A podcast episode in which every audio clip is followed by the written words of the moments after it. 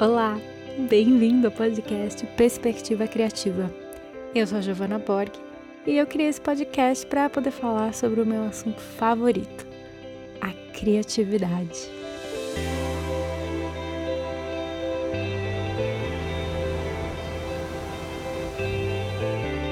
A ideia desse podcast é conversar com alguns amigos e alguns criadores que eu admiro sobre o processo criativo deles e aí também nos inspirar para a gente entender qual que é o papel da criatividade no nosso dia a dia.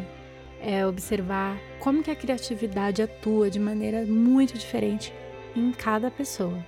A criatividade é livre e ela está disponível para todo mundo, então você pode pegar um café e vem conversar com a gente.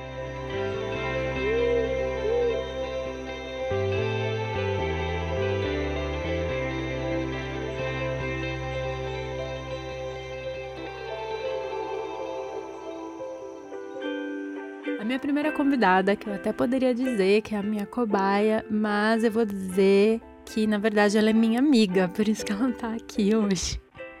É a Nicole Gomes. Se você quiser procurar ela aí já no Instagram e ver quem é ela, é o arroba dela é arroba Nicole Gomes com Y no final, Gomesi, arroba Nicole Gomesi, com Y no final. Dentro da criatividade, a Nick é uma fotógrafa, oficialmente uma fotógrafa. Ela tem características muito sensíveis e femininas. Ela parece uma menina, mas na verdade ela é um mulherão, gente. Vocês não têm ideia de tudo que essa menina tem dentro dela, tanto para conversar quanto para trabalhar, para aconselhar. Ela é uma menina cheia de conteúdo, por isso que ela é minha amiga, né? Porque, né? Obviamente uma pessoa dessa não dá para você não querer ser amiga. Ela tá sempre com um livro. Você encontrou a Nicole e você pergunta: Nicole, que livro tá com você agora, nesse momento, na sua bolsa? Que ela vai ter algum livro para te mostrar com certeza. Tipo a Rory Gilmore. É, é a Nicole. Books. I need all of my other books. You don't need all these. I think I do. Edna St. Vincent Millay? That's my bus book. Uh huh. What's the Faulkner? My other bus book. So just take one bus book. No, the Malay is a biography. And sometimes, if I'm on the bus and I pull out a biography and I think to myself, well, I don't really feel like reading about a person's life right now, then I'll switch to the novel. And then sometimes, if I'm not into the novel, I'll switch back. Oh, this is a sickness. Nick, então vamos começar a nossa conversa sobre criatividade. Eu quero primeiro que você se apresente nas suas próprias palavras. É, quem é você artisticamente, pessoalmente? Quem é você? Tá, eu sou a Nicole, é, tenho 28 anos, sou fotógrafa desde os 20, é, trabalho exclusivamente com isso desde que comecei. É, sou uma pessoa muito emotiva, muito chorona, muito sensível, muito. Muito curiosa, muito interessada. Eu amo eu amo observar as pessoas desde criança, então sou muito observadora é, e eu tenho uma empatia muito grande. Então, se eu vejo alguém perto de mim chorando, alguma coisa do tipo, sentindo qualquer tipo de sentimento, eu sou capaz de sentir aquela mesma coisa. Então, eu sou muito sensitiva e muito empática. É, eu também sou muito desastrada e sou feliz. E mais artisticamente falando, eu trabalho com comecei trabalhando exclusivamente com casamentos, mas atualmente eu trabalho muito fazendo produzindo conteúdo de lifestyle, Instagram, é, fotografia de família. Ainda faço casamento, mas hoje é quase nada assim no meu, é muito muito inferior ao a quantidade de volume que eu faço de outros tipos de trabalho de fotografia. É, não faço tanto trabalho autoral como eu gostaria por falta de organização do meu tempo, mas é uma coisa que eu quero corrigir em 2021. Se Deus quiser, eu vou conseguir. E, e é isso. E, e a Nicole fotógrafa é uma Nicole muito sensível, igualzinha a Nicole pessoa. Então eu dirijo quando há necessidade, mas eu prefiro ler as situações, as circunstâncias e criar a partir disso. Acho que tá bom. Acho que essa sou eu. Bom, eu te considero uma pessoa que vive na criatividade, assim. Eu acho que eu não te conheci sem ter essa característica, né? Eu te conheci com uma câmera na mão, assim, a primeira vez que eu vi falar de você. é, você já estava fotografando e o seu mundo é muito colorido, assim, tudo que tem muito significado, né? E você sempre tem uma referência estética para alguma coisa ou uma história para contar, ou uma história que você está lendo de alguém que você quer contar para alguém, né? Que você quer compartilhar. Então, a sua vida sempre foi muito rodeada de criatividade. E aí eu quero saber se você se considera realmente, né? Eu acho que é meio óbvio, mas é, você realmente se acha uma pessoa criativa e como que você percebeu isso na sua vida? Quantos anos você tinha? Como que foi que você falou, nossa, eu sou, eu sou criativa, nossa, é isso? Quando eu era criança, eu era muito tímida, né? Ou quem me conhece hoje dá risada porque, assim, eu sou o oposto de tímida, eu falo com absolutamente qualquer pessoa. E falo, assim, muito. Mas quando eu era criança, eu tinha muitas travas, muitas... Muitas, muitas dificuldades de me expressar socialmente. Então eu brincava muito, eu assistia muito desenho, eu lia muito. Então eu tenho certeza que a minha imaginação ela começou é, a partir da leitura, do meu contato com a leitura e do fato de eu brincar sozinha muito. Então, eu, eu brincava com os meus primos, mas eu não eu tinha muita dificuldade de ter amiguinhos, assim, eu tinha amiguinhos, óbvio, mas eu sempre vivia num mundo muito imaginático por conta das leituras, né? É, então, e só que o que acontece? O meu, eu cresci com dois primos meus, uma, um mais novo e uma mais velha. A mais velha não gostava de brincar.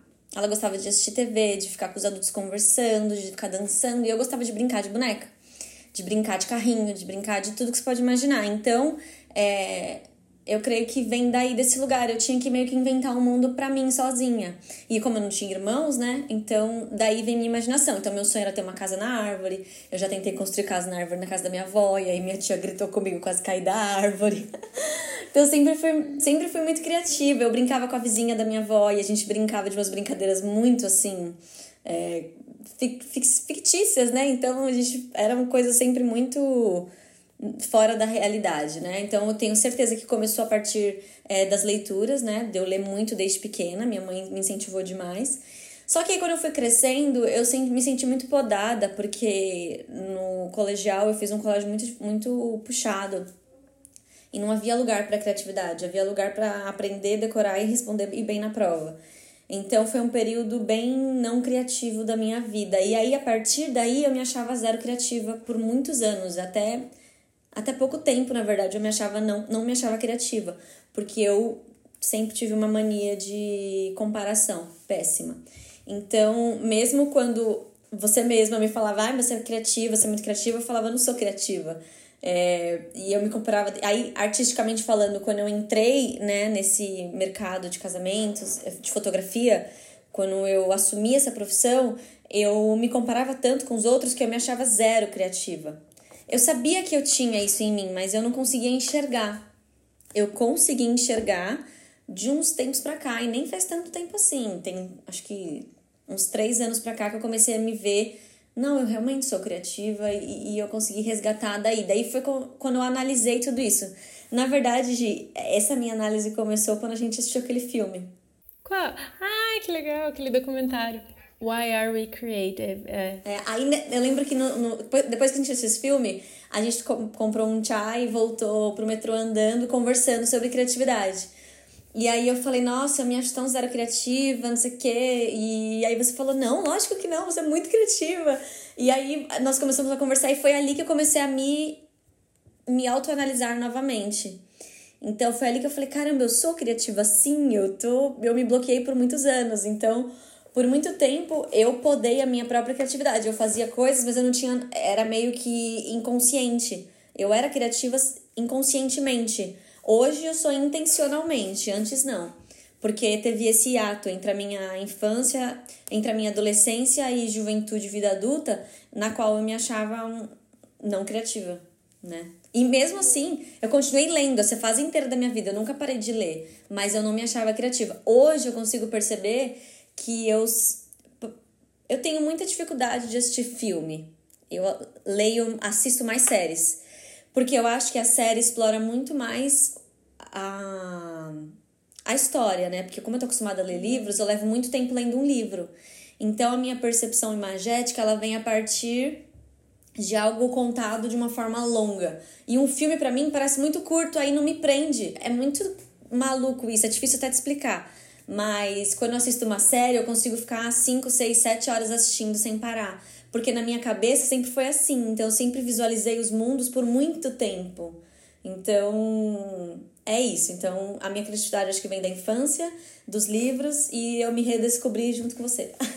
Que legal! Nossa, eu, eu também comecei a pensar como criatividade mais seriamente depois desse filme que a gente assistiu. É, ele era realmente muito legal.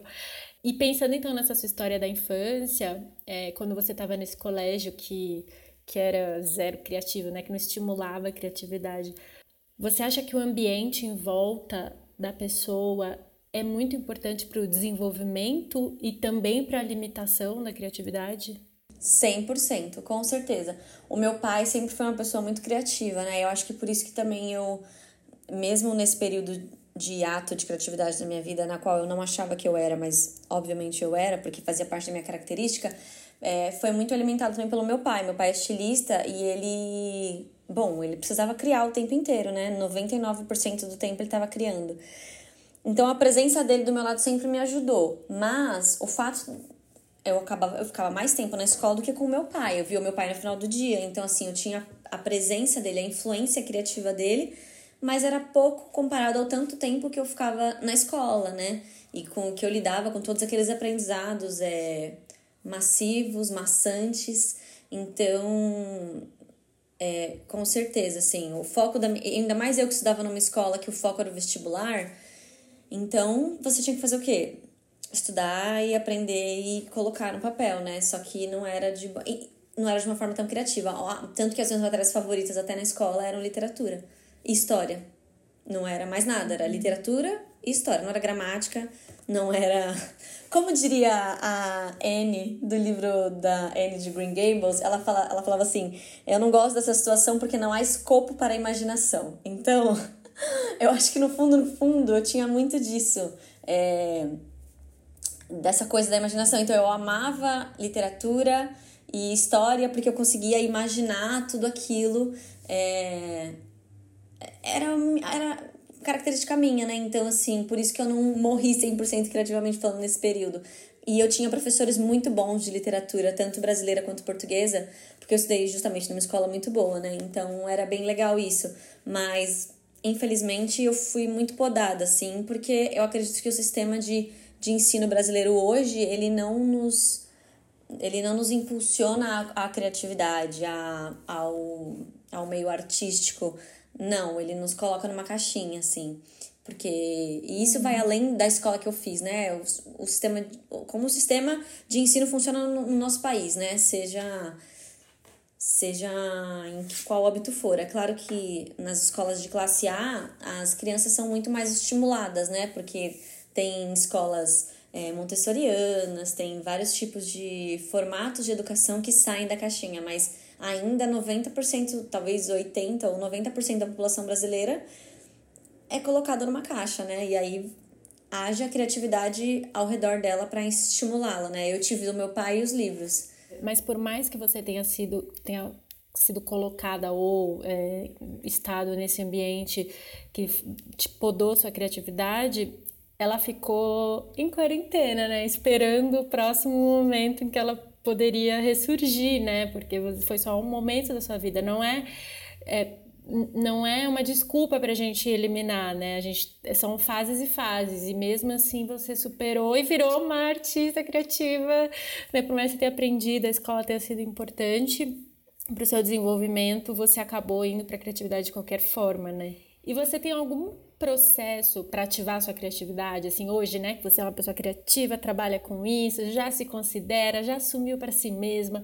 Você tem algum processo para ativar isso? Porque, assim, é, a gente não acorda né, que nem a Anne de Green Gables, né? A gente não tem a, a capacidade dela de acordar criativa, abrir a janela e já sair por aí perambulando, fazendo criações lindas, é, de, de tudo, seu, usando tudo ao seu redor é, a gente, nós temos momentos, né? A gente acorda, tem o trabalho, tem a parte chata do trabalho, tem a parte não criativa do trabalho, porque ah, é até legal você falar é, para o pessoal que você tem a sua própria empresa e você é a funcionária da sua empresa. Muitos momentos não são criativos, né? Tem momentos muito chatos. E como que você faz então para ativar? Como você lida com esses momentos que não são criativos, que, que são pé no saco para quem é criativo, né? E como você resgata isso no seu dia a dia?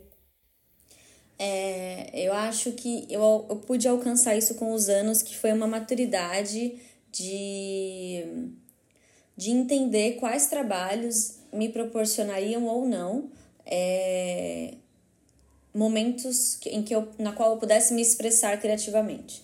É, quando você. Acho até um, uma coisa muito interessante, porque as pessoas falam: ah, trabalhe com o que você ama e você nunca trabalhará. Essa é a maior mentira que existe na história. É, na verdade, assim, se você tem que sobreviver, você vai. Você pode amar o seu trabalho, mas você vai ficar de saco cheio dele. Então, assim, você vai ficar de saco cheio dele, principalmente em momentos no quais você está enfrentando clientes ou situações nas quais você não pode ser criativo ou se expressar artisticamente.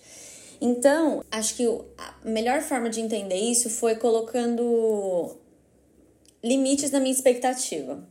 Então, toda vez que eu lido com um cliente novo, eu observo e vejo até que ponto nesse trabalho eu vou poder me expressar. É óbvio que em todos os trabalhos tem a minha assinatura e a minha linguagem, mas muitos deles não acaba não sendo a minha direção artística ou direção criativa, porque às vezes o cliente é a marca dele, então eu não vou colocar a minha, a, a minha direção é, artística ou criativa nisso, né? Vai ser a, a vai ser isso do da empresa do cliente, né? Que ele trabalhou para construir, enfim. Aí eu vou dar o meu toque, o meu olhar, mas sem, sem explorar muito. Então, assim, cada novo cliente que entra, que chega até mim, eu me permito no primeiro trabalho entender qual vai ser a dinâmica daquele trabalho. Ah, é, eu vou, me, vou poder me expressar nesse, não vou poder, vou ter que mais é, seguir uma cartilha do início ao fim e tal. E aí, a partir desse primeiro contato, no segundo, eu já consigo alinhar minhas expectativas. Então, eu acho que é um trabalho de, de entender que nem todo trabalho é incrível, que tem muitos trabalhos que você faz só para se manter e que tudo bem, porque você está trabalhando e, e, é muito importante você se manter e existir, e pagar suas contas, né? Muito importante. E se você for ficar procurando só trabalhos criativos, você infelizmente não vai suprir as suas necessidades básicas. Então, coube a mim entender isso e hoje eu lido super bem.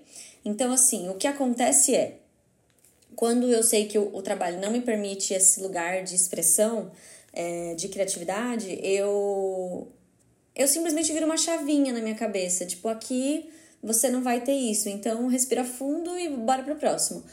Só que o que acontece? O problema disso é que é quando você entra num looping de só trabalhos, de fazer apenas trabalhos que você não vai se expressar artisticamente. Daí você entra numa prisão. É aí que o seu trabalho não é. que o seu trabalho vira trabalho porque você não, não, não se diverte com ele, né? Você gosta, mas você não se transforma tanto. Então você fica só seguindo, cumprindo uma agenda é, sem graça, vamos dizer assim.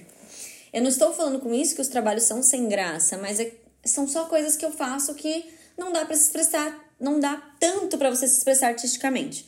Então, tem que ter um cuidado, e eu acho que isso é quase terapêutico, de você analisar e perceber, é, eu preciso fazer trabalhos autorais, porque se eu não fizer, eu vou.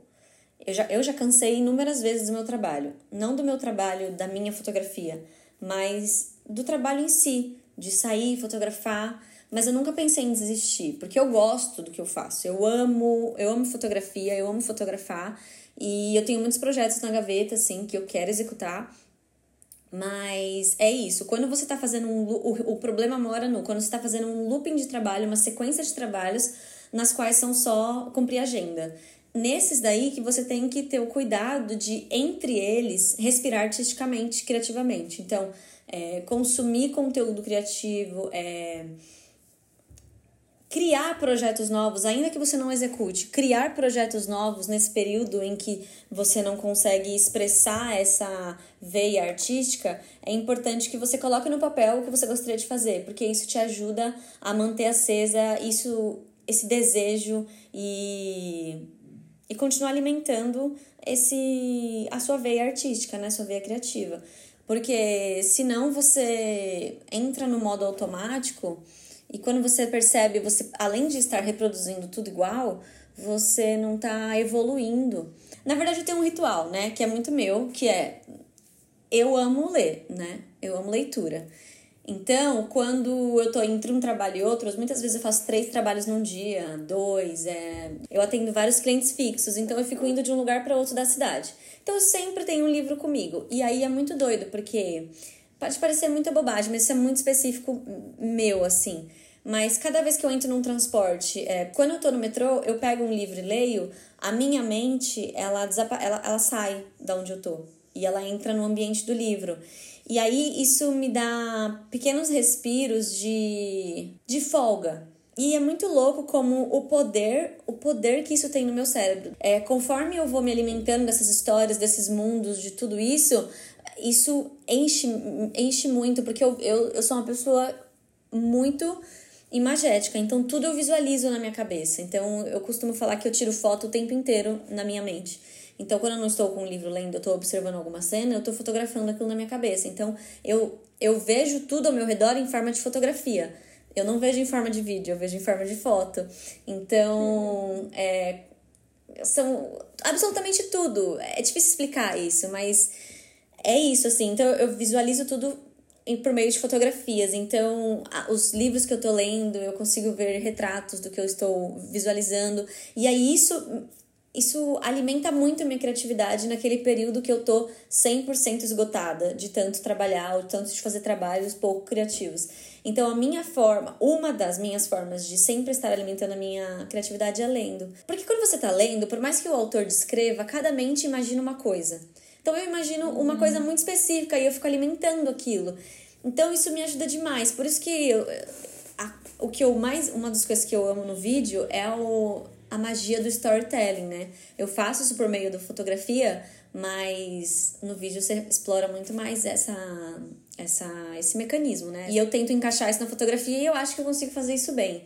É, e eu acho que vem muito desse lugar que a leitura ocupa na minha vida, porque tem muitos fotógrafos que fazem fotos que não tem tanto storytelling, isso não faz eles pior, na verdade não, só um outro estilo de fotografia. E já isso tá muito na minha. Então, acho que como eu me alimento diariamente de criatividade é pela leitura, sem dúvidas. É... Pequenos momentos de pausa, por exemplo, quando eu tô em casa, que eu não leio tanto quanto eu leio quando eu estou na rua, eu me permito pausas para tomar um chá, é, assistir uma série. Eu amo muito série, eu assisto poucos filmes, mas assisto muitas séries. E, inclusive, a Gi briga muito comigo por isso, porque a gente. Ela já me passou tantas Ai, listas mas, ó, de livros. Mas vou te falar que esse ano, até eu tô com vergonha, porque né, é uma consequência também, né? Um pouco da pandemia, mas é, as séries estão muito melhores que os filmes, infelizmente. Ah, pois é, exatamente. Ó, ultimamente, a série que mais me inspirou criativamente foi é, o The Gambit Queen, o Gambito da Rainha. Sim, todas nós, né? Como não amar essa série? Absurda, incrível, perfeita.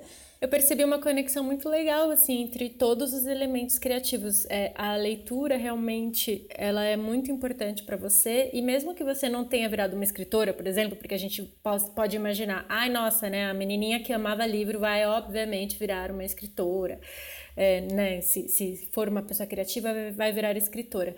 E não necessariamente, né? Porque a leitura continua sendo extremamente importante para você, só que atuando numa outra arte que ninguém sabe, assim, né? Uma coisa que só você e as pessoas mais é, que conversam com você que vão saber. Então, é, é, acho que é muito isso, assim, né? Que a criatividade, ela é, é muito abrangente e ela tá em detalhes que a gente tem que parar para perceber, porque não é, não é óbvio, né? Às vezes é isso, tomar um chá e, e ficar afundada em livros, é, em histórias, vai fazer isso ser um diferencial na sua fotografia, né? E em qual parte do seu trabalho você se considera mais criativa? Vamos pensar que no, nesses projetos que você tem mais abertura, qual que você mais gosta, assim, pensando nos processos mesmo, na, na reunião, na execução, na pós-produção, qual momento para você é o que você se sente mais criativa, que você mais curte? Eu acho que tá assim, bem empatado a pré e a execução. A pré porque é onde eu vou estudar, o que eu vou fazer naquele projeto, então eu fico explorando tudo que eu posso e coletando o maior número de informações e é, maior número de informações para para o que eu quero executar. Então, isso me deixa muito inspirada. Eu fico, ai, nossa, não vejo a hora de chegar o dia e fazer tudo isso que eu tô planejando. Então, na pré é maravilhoso para mim por conta disso, porque eu eu crio uma expectativa boa, né? Então eu crio uma expectativa legal, eu fico visualizando coisas, é, não só fotos, né? Mas tudo, tudo, absolutamente tudo ao meu redor. E sem dúvidas a execução, né? Porque eu fico muito mais criativa na hora H, assim. É, tanto que eu começo a fazer, eu falo, ah, eu vou fazer, tá, vamos supor, pra essa cena eu vou fazer isso, isso, isso. Mas daí eu, ai não, mas agora eu acho que isso aqui vai ficar legal, isso também, isso também. E aí eu faço, eu acabo sempre captando muito mais do que eu vou utilizar depois. Porque na hora ali, na hora H, eu fico muito inspirada e eu consigo nossa, eu consigo me expressar 100%, então quando eu tenho essa liberdade é na hora H, tanto que as pessoas têm que acabar me segurando, porque se deixar eu vou longe. E então assim, a execução acho que é um pouco mais até do que a pré. E eu adoro, só que eu também amo a pós, é porque eu consigo misturar todo tudo isso, né? Todo o que foi a pré, a execução e aí na pós eu consigo tanto que quando eu faço esse ano, por exemplo, eu fotografei as fotos de, da, do EP de uma banda que eu fotografei. E aí eles fizeram uma reunião comigo e falaram: "Ah, a ideia é essa, mas eu deixo na sua mão para executar como você quiser, porque a gente confia no seu no seu senso estético, no seu bom gosto e etc, etc". Aí eu falei: "Ai, que delícia". Então eu fiquei numa expectativa muito grande, mas no dia assim, é, inclusive acho que quando esse podcast lançar, esse projeto já vai ter também sido lançado, então a banda se chama Vanilla Bay, deem uma escutada no Spotify e vejam as fotos no Instagram deles na, na cena que a gente. Na foto que a gente fez no, num túnel, a gente achou um túnel aqui em São Paulo, vazio de madrugada, três, quatro da manhã. E, e aí eu comecei, tá, tá, tá, tá, comecei a fazer várias fotos, várias fotos. E aí, de repente, eu, não, agora vem aqui fora, agora eu vou fazer uma dupla exposição do céu para parecer que as, as estrelas estão em cima de vocês, e que não sei o quê. E aí fui, fui, fui, fui. Aí quando a gente parou, aí eles falaram, nossa, a gente fez. Eu enchi um cartão de 16 GB em 40 minutos. Foi muito louco, porque assim, eu fico tão criativa que eu. Quase uma narradora de futebol. E é muito gostoso quando eu encontro também pessoas que, que pegam o meu ritmo, assim. Então é muito legal. Assim, normalmente eu já sou uma pessoa rápida. Por isso que eu consigo fazer dois, três trabalhos no dia, né? Porque eu consigo executar muito rápido. O que, o que, o que foi bom para mim foi que com os anos eu eu refinei mais o meu olhar. Então, mesmo sendo rápida, hoje eu consigo ser mais detalhista, apesar de fazer tudo isso. E aí eu consegui pegar o ritmo do meu cérebro, não tanto, né? Porque ele é muito mais rápido do que eu consigo.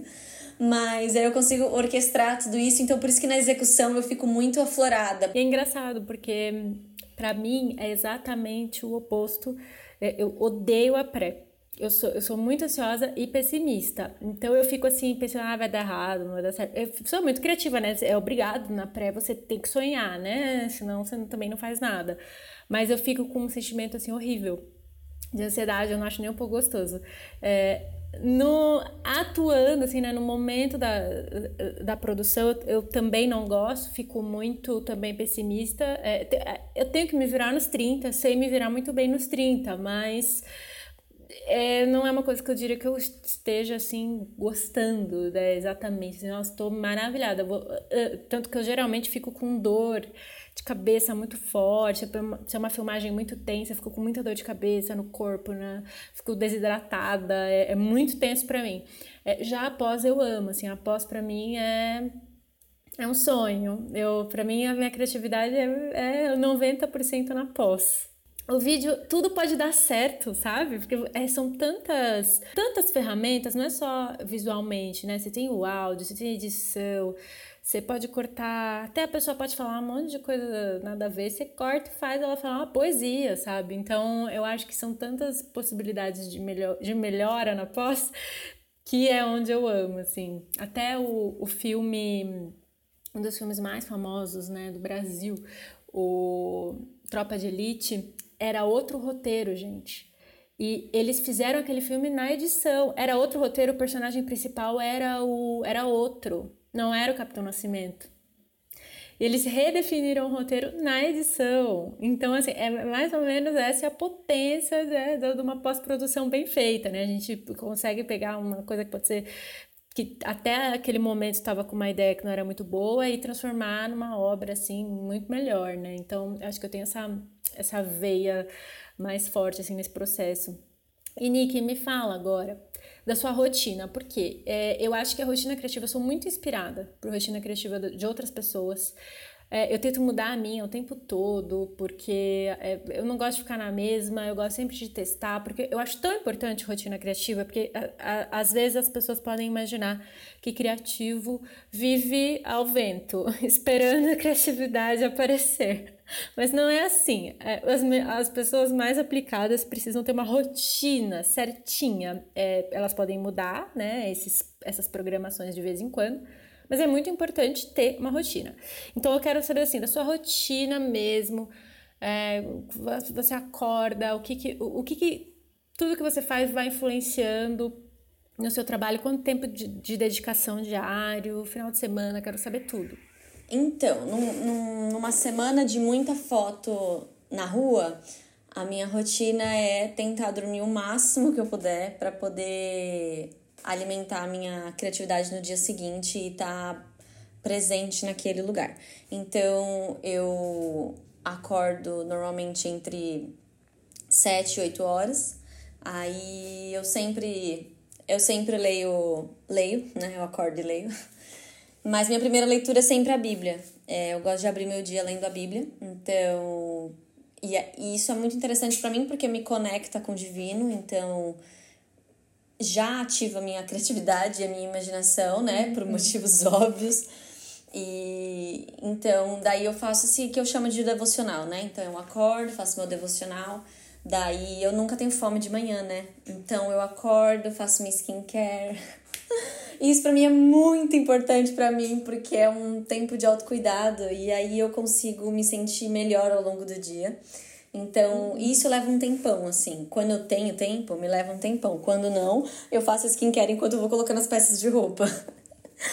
e, e aí, então, aí eu faço uma skincare. Aí eu desço, tomo café. Aí, eu, obviamente, eu abro o Instagram antes disso. Aí eu desço, é, eu tomo meu café da manhã. E aí, normalmente, quando eu tô em casa, e depois do café da manhã, eu sento no computador e começo a fazer o fluxo de trabalho daquele dia, né? Então, toda semana eu eu sou uma pessoa que funciona com papel e caneta, então assim, eu tenho uma agenda digital para os trabalhos, porque meus trabalhos mudam toda hora. Mas todo domingo eu faço meu roteirinho da próxima semana. Se eu tô em casa, eu venho pro escritório, daí eu vou, faço, começo a, a trabalhar, né, nas pós-produções e paro para almoçar. Então, às vezes, eu ou meu marido a gente cozinha, depende de quem tá em casa no dia. Porque ele também é autônomo, então ele tá sempre em casa ou não, então é uma surpresa. Eu tenho uma rotina do meu jeito. e aí eu almoço, depois do almoço eu sempre tomo um chá, então essa é a minha hora de respirar fundo e desligar do trabalho e do que eu já trabalhei durante a manhã. É muito importante para mim coisas bonitas, então eu pego um prato bonito, um pão bonito e aí uma xícara bonita e aí eu fico vivendo aquele momento, aquilo me alimenta assim, meu Deus, eu preciso daquilo para viver quando eu estou em casa. E aí depois disso, normalmente eu volto a trabalhar. então eu volto pro computador, finalizo o que ficou em aberto do dia e aí eu assisto alguma coisa na televisão, aí eu fico com meu marido, a gente assiste coisa, eu brinco com os gatinhos, é, eu falo com a minha família quase todos os dias, então eu ligo pra minha mãe ou pra minha avó, é, fico, fica nós três, então aí depois na hora do jantar a gente sempre assiste algo juntos, né? Que mora eu, meu marido e minha cunhada, que é uma adolescente, nossa filhinha. E a gente fica juntos à noite, e aí esse momento, aí à noite eu desligo totalmente, fico. É, nós ficamos, jantamos, preparamos o jantar juntos, depois nós jantamos juntos, assistimos alguma série ou filme juntos, e aí nós fazemos nosso cultinho da noite, a gente ora juntos e, e vai descansar. Isso é minha rotina quando eu estou em casa. Quando eu estou na rua, aí é, sabe-se Deus o que será. Porque, né, não tem como saber. Então, mas como eu me alimento artisticamente quando eu estou na rua, uma rotina que eu gosto de fazer, alguma refeição em algum lugar inspirador. Então, eu acordo, faço tudo que eu faço normalmente, só que eu faço tudo mais rápido. Então, eu leio, eu faço meu devocional de manhã, eu faço minha skincare, saio pra rua pra trabalhar. No metrô e no ônibus eu vou lendo, ou no Uber, né, vou lendo. Chego, faço trabalho, daí eu tento. Se eu vou ter que almoçar na rua, eu escolho um, um restaurante legal. Ah, você tem uma rotina bem saudável, né? Porque é, é, não, não é um fato assim que as pessoas que trabalham em criatividade geralmente viram noite, né? Não tem uma conexão com as pessoas que moram na casa, se tem profissões diferentes, até profissões iguais, às vezes realmente está tão envolvido ali na, no seu processo. Muita gente tem um horário não comercial, né? É, eu já tive, mas por depois de ficar anos virando noite e perceber que isso era péssimo para minha saúde, fui obrigada a ter uma rotina mais saudável. Aqui em casa a gente tem uma rotina certinha, assim, também, de fazer tudo na luz do dia, à noite, desligar tudo, começar a se preparar para dormir. É, e aí, por causa disso, eu sou muito criativa de madrugada. Eu tive que abrir mão desse. Porque eu sou, era criativa de madrugada por causa do silêncio, né? Mas tive que abrir mão disso e tentar adequar minha criatividade dentro de um sisteminha comercial. E exatamente, assim, muito parecido o que a gente faz. Eu também vou colocando coisinhas na rotina para poder deixar mais colorido, né, o dia. E tem, você tem algum objetivo criativo seja no seu trabalho ou na sua rotina, que você queria alcançar e ainda não conseguiu? Acho que o meu objetivo criativo profissional é, é publicar um livro ou uma exposição. É, eu tenho um projeto muito legal sobre a cidade de São Paulo que eu quero fotografar. É, não vou entrar em detalhes, né? Porque eu quero deixar ele guardado para um dia executá-lo. Mas eu tenho muita vontade e acho que acho que expressar a minha fotografia por meio de uma exposição vai ser assim algo tudo para mim. E, e no meio de um livro, né? E por meio de um livro também. É, pessoalmente, eu acho que a maternidade talvez seja um. Ai, que lindo, gente. Objetivo criativo, maternidade, vocês estão entendendo? Acho que é esse é o coração desse podcast mostrar que, gente, se você quer criar um bebê, você é criativo. É, haja criatividade. É isso, você envolve tantas coisas relacionadas na sua mente e, e na sua vida, e né, muda tanto a sua percepção de universo que é, é para ser considerado, né? Tudo isso nos forma como pessoas diferentes, né? Como Deus criou seres humanos, né? É um, é, foi um um processo criativo, né? Tudo, tudo, tudo pode ser criatividade. Sim, eu, eu falo de um lugar de muito privilégio, né? Que eu tenho uma família, é, meus pais, eu cresci junto com eles, meus pais são casados até hoje. Então eu acredito que muito do que eu sou vem do que eu cresci dentro de casa. E eu quero muito poder promover isso para os meus filhos. É, não um, um casamento qualquer, mas eu quero promover um ambiente de, de amor e criatividade no mesmo, não no mesmo, mas estilo o que eu fui criada. Então, eu tenho muito esse desejo. Eu tenho, eu já sei os livros que eu quero ler para os meus filhos. Eu sei como eu quero me expressar criativamente com eles. É lógico que a rotina é maçante, difícil e não vai ser esse conto de fadas que eu imagino. Eu sei muito bem disso.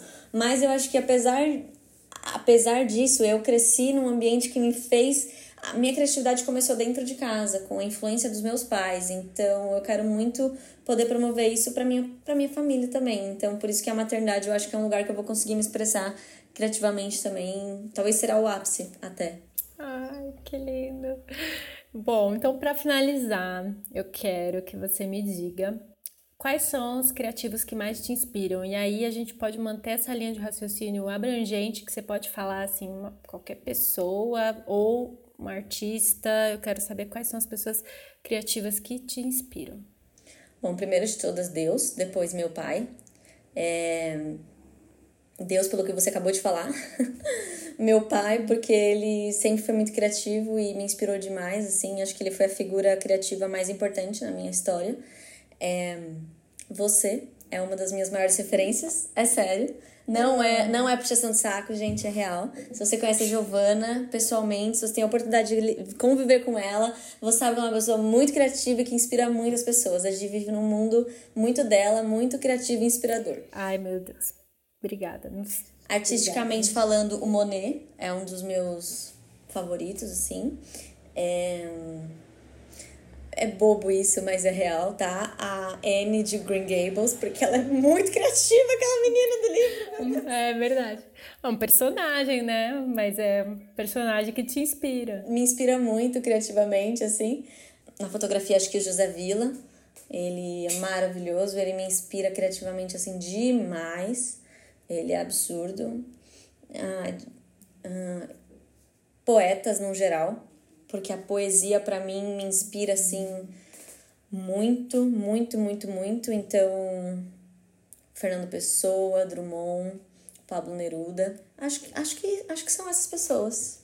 Falou muito bem. Foram várias várias pessoas de diferentes lugares e épocas e envolvimentos com você, né? Achei que você hum, trouxe exatamente o que eu queria, assim. Eu queria que as pessoas é, eu quero isso, né, no decorrer desse podcast, mostrar isso, é, que a gente simplesmente está olhando o mundo de uma maneira. A gente, ninguém aqui, nós somos abençoados por outros motivos, mas ninguém é abençoado com a criatividade. É uma característica que a gente tem e a gente simplesmente usa e abusa dela, né? Então a gente está olhando para ela em todos os lugares.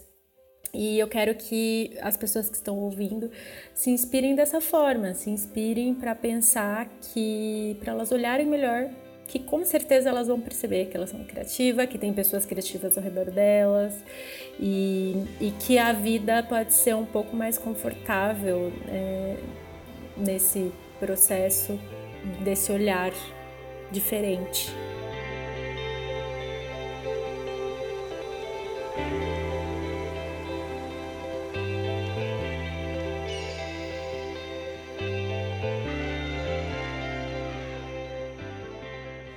Muito obrigada para quem escutou esse podcast até o final. Esse podcast ele é feito de maneira independente por mim mesma, então ele não tem grandes pretensões além daquela pretensão de realmente a gente compartilhar alguma coisa. Então, se você se interessa sobre o assunto e tem alguma coisa a acrescentar, alguma dúvida, alguma ideia que você tem para levantar sobre esse tema, você pode me mandar uma mensagem. Pode ser pelo Instagram mesmo, que é @giovanaborg. Eu vou colocar na descrição em algum lugar para vocês verem exatamente como que escreve. Eu espero que a gente possa trocar muita experiência nesse assunto que, como vocês já sabem, me fascina e compartilhar esse tipo de assunto com várias pessoas, eu sei que agrega muito na nossa própria construção. Então, eu espero que vocês possam compartilhar também, que esse podcast não fique só no seu ouvido, que você possa ou me mandar uma mensagem ou conversar com seus amigos sobre esse tema, que a gente possa transcender esse espaço. Muito obrigada e até a próxima!